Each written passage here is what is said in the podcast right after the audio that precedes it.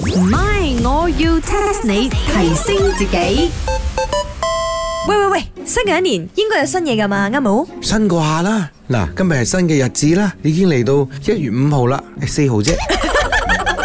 嗱，今朝我又生咗幾條鬍鬚啦，頭髮都逼咗幾條新嘅出嚟嘅。唔係呢啲新啊，我講嘅係新啊，係大件啲嘅嘢，哎呦，今日大舊唔喺度喎，唔係嗰個大件或者大舊，我講嘅係新車啊，你有諗過冇？嗱，查雖然唔好話我唔話你知啊，依家唔係你知係咪？你買電動車嘅話啦，係免稅啊，平好多哦啊。我夠知咯，就算免稅啊，都要十幾萬啦。我而家坐緊嗰個國產車啊，幾萬溝啊，唔知幾靚仔啊！講真啊，你身為一個茶室嘅老細啦，你唔愛揸大啲嘅車咩？威啲嘢！我平時載阿珍啊、阿玲佢哋啊，夠錯咗嘅。但係你同大舊一上車咧，就問水啲啦。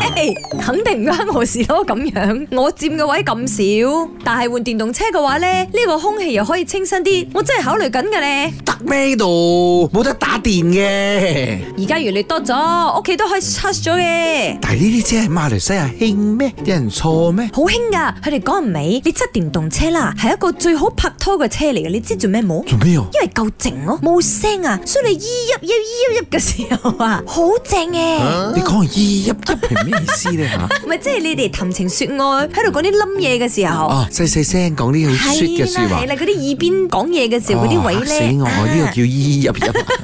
所以咪你買嚟同阿珍嚟拍拖啦，一定好勁咗嘅，哎呀，等佢多啲人錯先啦，而家都冇咩人錯。好多要碌好多，唔係我要 test 你， test 下你，test 下你 My，我要 test 下你。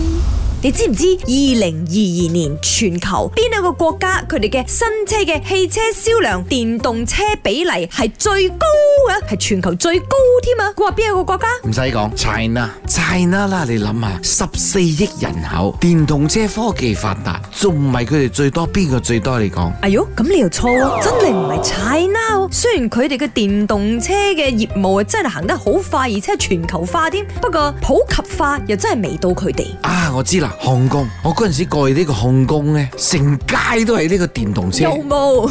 真係嘅，電動車多過普通車咁啊！你真係井底之蛙。俾個 tips 你，係 Europe 嘅國家，唔係亞洲啊。咁一定係德國啦，德國咧都係造車嘅一啲專家嚟噶嘛。無可否認，德國嘅電動車真係數一數二。不過普及化嚟講，都唔夠呢個國家勁。答啱係挪威。冇玩啦，喂，佢哋都係其中一個咧，好注重環保嘅國家嚟噶嘛？你知唔知佢哋嘅呢個銷量嘅比率咧係九成啊，全球第一啊！而且咧，去到二零二五年咧，佢哋將會全面禁售燃油車啊！幾年啊？二零二五年咯，即係後年啦。吓、不過而家已經賣緊九成嘅車咧，都係冇得打油噶啦。以後打油嗰啲車就辛苦咯，因為都冇油站咯。但我冇諗到挪威除咗呢個三文魚，原來仲有呢一個電動車咁勁嘅。係啊，跟住落嚟，我哋地球就會有更多新鮮嘅空氣，升啲潮咁噶。